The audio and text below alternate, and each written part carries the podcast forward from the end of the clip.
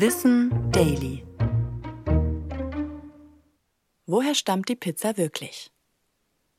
Die Pizza ist weltweit beliebt und gilt als typisch italienisches Gericht. Dort, in Italien, wurde die Pizza aber erst Ende des 19. Jahrhunderts in den ersten Pizzerien zubereitet.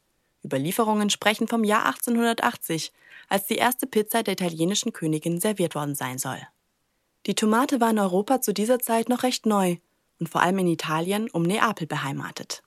Sie war aber neben Käse der Hauptbelag der klassischen Pizza. Daher gilt Neapel auch als Ursprungsort des Gerichts, das wir heute kennen. Bevor sie aber in Europa populär wurde, fand sie schon in den USA ihren Weg in die breite Öffentlichkeit. Italienische Auswandererinnen brachten sie mit und so verbreitete sich die Pizza dort bereits Anfang des 19. Jahrhunderts.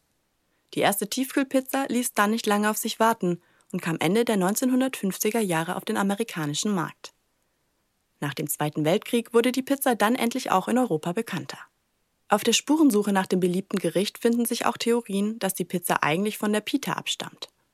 Dieser Fladen wurde schon in der Antike gebacken und von den Griechen schließlich belegt, mit Kräutern und Öl. Und auch im alten Rom gab es ein ähnliches Gericht, ein mit Käse überbackenes Brot. Die Pizza hat also in jedem Fall eine lange Tradition. Aber erst in den letzten Jahrhunderten hat sie sich zu der Variante entwickelt, die wir heute kennen und lieben.